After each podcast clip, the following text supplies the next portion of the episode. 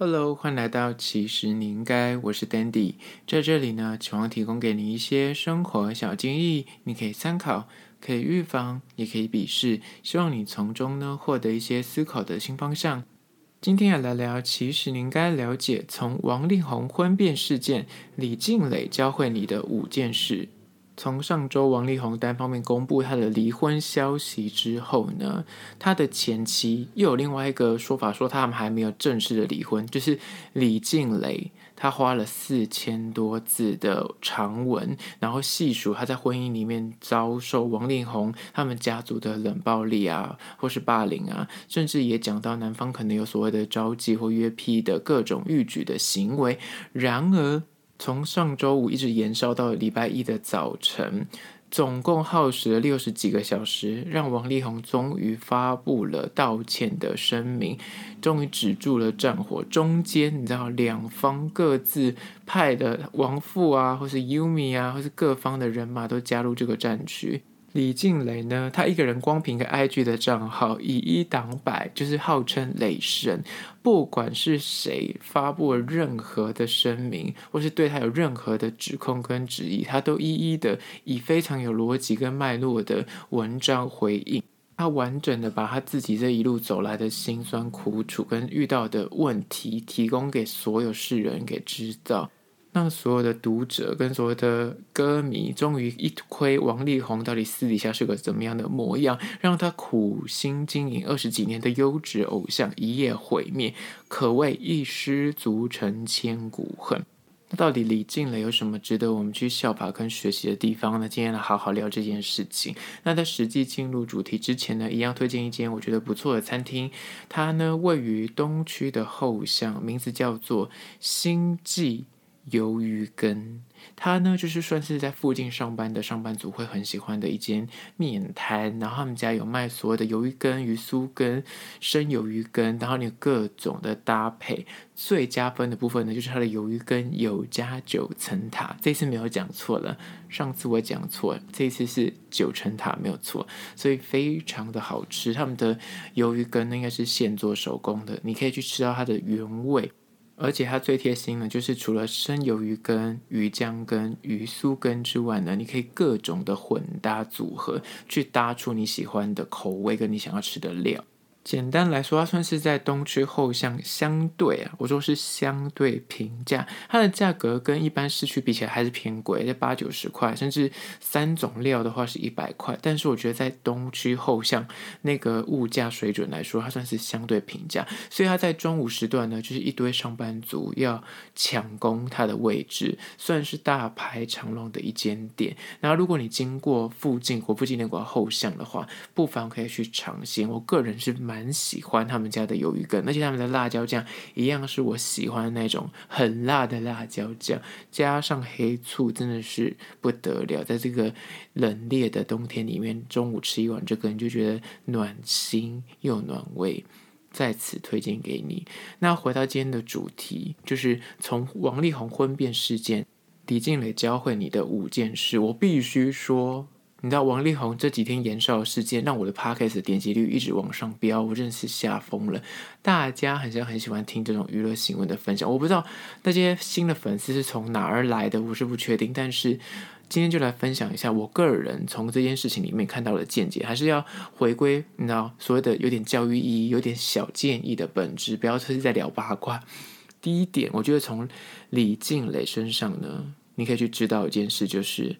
女人。他可以很爱你，但你千万不要误会，他没有能力不爱你。我觉得王力宏在后续犯的这个错误，他就是认为说这个女人非他不可，所以他觉得这个女人处处就是在意他，不会对他做出一些太过可怕的行为。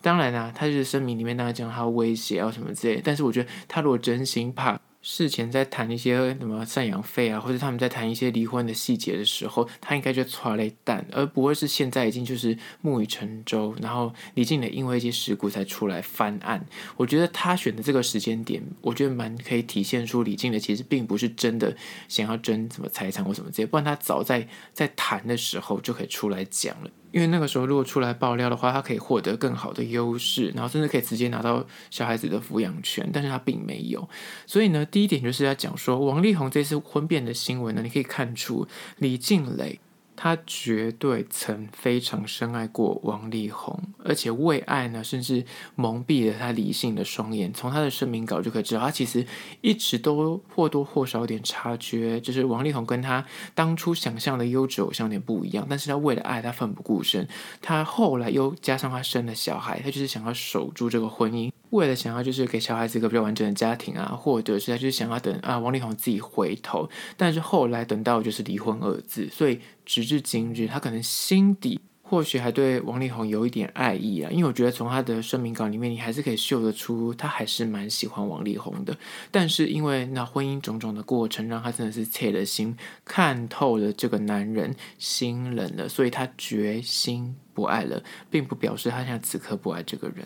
但是呢。男人有时候就是这样子，就是你从王力宏他的回应跟王父的回应，其实不难看出。王家人对他的评价其实都是在同个那逻辑跟脉络上面的，他们的论述跟字里行间其实都是那很难摆脱以上看下的高姿态，就是还是有点父权主义在他们的那个语言里面跟他们的声明里面。面对前媳妇跟前妻的指控呢，就是他们就有发了三则声明嘛，一则是王父发的，就是手写稿子；两则是王力宏发的，都把重点摆在前。你看他们三者里面都是琢磨在赡养费上面，但反观你去看王静磊的声明，为什么就是大家会比较多同理心？因为他直白的讲出一个，他真的其实是一个道歉，跟一个内心的不平，想要告诉大家王力宏不如大家想象中的这么完美，他受尽了委屈。然后你看完所有人的声明之后，你还是会发现王家人就是从头至尾，其实跟李静蕾他们其实在沟通上面的频率一直没有对到，因为。李静的其实他就是要一个争一个你你们家就是霸凌我，你们家就是欠我一个道歉，我就是觉得你就是辜负了我，我需要你一个简单的道歉。但是王家人的重点是把他说他就是要钱，所以你看他讯息上面都还是会写说啊，我给你房子，那你就是跳出来帮我讲话，或是最后面的声明也说，那我就把房子给你。就是我就想说他到底有多在意那个房子，但是他一味的可能是金牛座的关系吧，一味的还在说其实我不在意钱，所以呢这个声明。就是非常的吊诡，就是前后非常的矛盾。但是你就觉得李静蕾在这个声明里面，或在这个整个过程里面呢，他完美的示范了我可以曾经很爱你，甚至我现在此刻还爱着你，但是我可以选择不爱你了。这一句话，它完美的体现，这是他第一点，就是我觉得可以从李静莲的身上去学到这件事情。你可以很喜欢一个人，甚至你此刻还是很爱这个人，但是你可以告诉自己内心，你不要再去爱了，你可以选择不爱这件事情。在第二点，关于说王力宏婚变里面，李静蕾教会你什么事情呢？就是呃，笔杆比枪杆更重要，文笔好可以帮你消灾解厄，捍卫你的权利。讲完这整个事件，大家都非常惊艳于李静蕾的文笔，甚至有很多家长、很多的男女都觉得说，原来作文这么的重要。这个离婚事件呢，就是在提醒大家，会写文章、会写作文真的非常的重要，尤其是现在呢，自媒体这么的发达。不管怎样，你想要去澄清，不像以前，你可能还要借由媒体。你现在有自己的 IGFB，你就是你最好的一个媒介。所以呢，网友对于这整个事件里面最津津乐道，就是李静蕾有条理的论述、清晰的逻辑、流畅的文笔，不卑不亢的把自己在这段婚姻里面的难处一一的细数给众人知道。他很聪明的运用感性的诉求来唤起，就是大众对一个女人在关系里面的不平等。一个女性，她可能是全职妈妈，不受这个社会的重视，然后因为薪资或各方面不被善待，就是。抓住读者的同理心，理性的诉求呢？他去说梳理男方在婚姻里面的各种不忠或冷暴力，甚至是家族的霸凌。最后，面对亡父、丈夫跟就是其他莺莺燕燕的质疑的时候呢，他能够很冷静的、慢慢的找证据，一很有逻辑的反复提供证据的反击，以一挡百，完美的展现笔杆比枪杆更重要这句话，所以第二点就是他真的是很会写文章，大家都说他之后可以转职当作家。笔杆比枪杆更重要，文笔好真的可以帮你消灾解厄，捍卫你的权益。你看他最终最终，他因此就是得到了王力宏的道歉。接下来第三点，关于说王力宏婚变事件，李静蕾教会了你什么事情呢？就是三，你要提声明的时候，要写声明的时候呢，请你要抓住你论述的重点，不要偏题失焦。重点来了，这句是最重要的，就是不要带情绪化字眼。你有没有发现，他整个文章看起来，你会觉得他是一个很理性的人，他没有去隐藏自己的脆弱，也没有去夹带任何的恶意，在写任何声明呢，最忌讳就是让你的感性跟情绪凌驾于事实跟理性之上。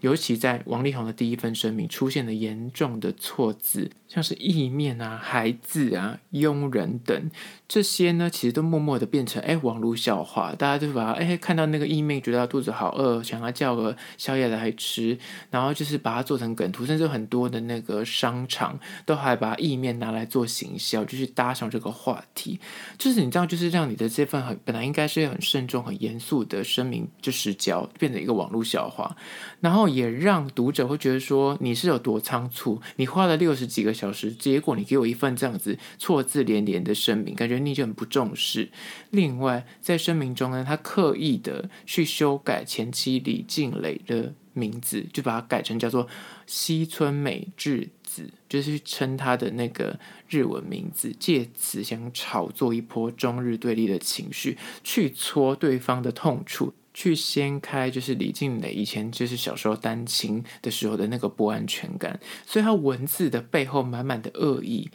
这个东西呢，他不要以为就是读者会傻傻的没有去感受到，一个明理的受众，他其实都是点滴看在心头的。所以你看到，即便是中国的网友看到这份王力宏的第一份声明，他也都觉得说啊，你以为你这样子写他是日本人，我们就会站在你这边吗？No，我们不会。所以呢，他其实是反而帮自己的形象扣分，大家会觉得他心机很重，会觉得说你就好好的道歉不道歉，在那边夹带很多的心机，反而是让自己的声明。变成了众矢之的，这是第三点。声明，请抓住论述的重点，不要偏离失焦，也不要带情绪化的字眼。在第四个关于说王力宏婚变事件，李静蕾教会你的事情呢，就是四，婚姻里的忍让呢，不一定最终会得到对方的感谢，所以请适时的为自己发声。就像是李静蕾自己在第一篇声明里面所讲的，他说他当初以为，他天真的以为，他可以就是然后在关系里面把这个情绪切开，就是男方要怎么样做就算了，然后他就是继续的带好小孩子，还是可以等王力宏回头，最终他得到的就是离婚二字，但所以呢，就要告诉你一件事情，他最终自己也讲了，就是不要去忍让，你最终可能会得不到你要的东西。人终究是个自私的动物。这句话不代表就是我说王力宏自私，我觉得是每个人都是。我相信李静蕾在某部分他自己也是在他自己的立场在在做一些攻防。所以呢，哪怕在婚姻关系里面，举凡牵扯到利益、金钱、权势、名望、家族名声，都难逃就是那自私这件事情。大家一定是站在自己最好的角度去做攻防，想要拿到最大的好处。当然，如果两个在关系里面是夫妻状况的话，那比较不容易去分出你我。但是在离婚这一刻的时候，就可以看得很清楚，很血淋淋跟赤裸裸。所以你看到后来王力宏为什么一直争节点，他们的王家就是赡养费一直被不断的提及，就是可能。他们很在意这件事情，但是我觉得李静蕾她的论述里面，当然他也在意，他也没有否认啊，就是说他希望他小孩子要拿到能够对等的生活品质，能够继续维持跟婚姻状况。里面一样的有佣人啊，有有阿姨啊，甚至有呃司机啊。我觉得这件他没有，他没有想要去隐瞒这件事情，他也没有想刻意的去美化自己的这些动作。当然，他就说他没有赡养费。那事实看来，目前王力宏也没有去否认说哦，后来就是李静蕾后来说他没有拿赡养费，这件他就是也没有再去打脸他。所以看似应该是就像是李静蕾提出的证据一样，他们当初讲好就是没有赡养费，但是小朋友那一块是他要给的。最后王力宏自己当然做一份声明。他就讲说他把房子给他，那那就是他自己的选择嘛，对吧？所以在婚姻里面的忍让，最终不一定可以得到对方的感谢。除了是感情部分，有时候也是利益上面也是啊。你觉得这件事情该是你得到的，你为什么不站出来为自己捍卫呢？很多人到现在后期就在讲说，你看李静蕾就是要房子啊，就是要钱。我觉得说他跟他结婚这么多年，他生了三个小孩子，中间即便他是个全职妈妈，但是王力宏赚的钱只有婚姻的这个关系，他们签的这个合约，而且他们是美国结婚的。很多人都说他其实可以要到更多的赡养费，但是他并没有，所以我觉得合情合理啊，对吧？就是。当然，他今天是王力宏。他今天如果是个小老百姓，大家就不会叫他吐八亿，或叫他吐一栋房子给王静蕾。可是你结婚的时候，大家都知道你是王力宏；你结婚的时候也知道他是李靓蕾，所以两个人是在一个互信的。互相知道对方是谁的情况去签那个字的，所以不要在事后再去。当然，他们肯定有签那个啦，婚前协议，这我们不知道。但是不管怎么样，我觉得就是两方讲好的条件，即便他是比尔盖茨，他要赔一半的薪水给他老婆，我们也没有第二句话，因为那钱不是我们付。他们两方开心就好，只是站在第三者的角度，我们可以去稍微评判一下，到底中间是不是有些猫腻啊，或是中间是不是有一些不公平的地方。那当然，在这件事情上面，我觉得钱不是重点，重点是在于说。王力宏的这种行为，跟他后续就是声明的作为，会让他觉得，就真的如李静蕾所说，他可能有就是知道，就是听从爸宝妈宝啊，或者是他可能就是我所谓的心理上面会想要去操控对方啊，去操控舆论啊，这是一些小心机，因为刚好自己就是掉入那个他挖坑给自己跳了。接下第五点，关于说王力宏的婚变，李静蕾教会你你的事情呢，就是五。别心存侥幸的要耍心机，或是耍一些小奸小恶，报应只会迟到，但是他不会缺席。这件事情我不是在说王力宏就是一定受到报应，而是说在网络时代，就是凡走过必留下痕迹。你看里面有多少的举证，跟多少的证据都是经常截图，或是网络资料，或是信件往来。所以呢，凡走过真的是必留下痕迹。你做过任何事情，只要留下什么照片、影像、文字的讯息往来。你以前做过的那些小奸小恶，有一天就是有可能会被翻出来，所以请谨言慎行，不要去做坏事，就不用怕被爆料，就不用怕被威胁，对吧？所以当王力宏的第一份声明出来说，他因为就是女方怀孕威胁他要结婚，大家想说那时候。李静蕾也是个 nobody，她不是二十几岁的一个少女，她怀孕了，然后她到底要威胁你什么？你到底手上有什么把柄在她身上？你懂吗？所以大家也是觉得说这件事情是蛮吊诡，你到底做了什么奇怪的事情，让你这么的害怕她？那现在就是看来，她的确是李静蕾手上应该是有一些真的是很厉害的证据，一直可能还握在手中没有曝光，所以王力宏最后终还是选择就是把错整个哦，对，都是他的错，就是不再去争辩。直接道歉，不恶化，然后把房子直接给李静蕾。所以呢，做人做事还是要谨存善念，不要做一些坏事。当然，如果今天遇到一些问题的时候，记得留下一些证据自保，这样才能够在后续，如果真的遇到对方来质疑你的时候，你可以诶把证据拿出来，证据会说话。然后呢，也不用担心说哦，你会被就是污蔑，会被泼脏水。所以呢，也不要相对的，也不要就是认为说对方很单纯，你们你们的权势地位可能不一样，你的社经地位比较高，对方可能没什么话语权。那你就挟着自己，就是站在比较高位的地方，就是有点鄙视对方，或是会做一些就是欺负人的行为，那这样子不好的。就是举凡那种想骗人呐、啊、想蒙骗啊、想说谎啊、想取巧敷衍带过，最终你知道真相都会曝光的，报应只会迟到，不会缺席。好了，就是今天分享了五点关于说从王力宏婚变这个事件里面呢，你从李静蕾身上可以学到的五件事，希望提供给你做参考。最后还是要说，如果你对今天的议题有任何意见跟看法呢，不管你此刻收听的是哪个平台，快去按赞订阅。如果可以留下意见呢，也欢迎给我一点小意见。那如果有任何的厂商邀约呢，也欢迎到资讯栏外那边有信箱，你可以写信跟我联系。最后关于说，如果你是用 Apple Podcast，欢迎去留下五星的评价，写下你的意见，我都去看哦。好了，这是今天的，其实你应该。下次见喽。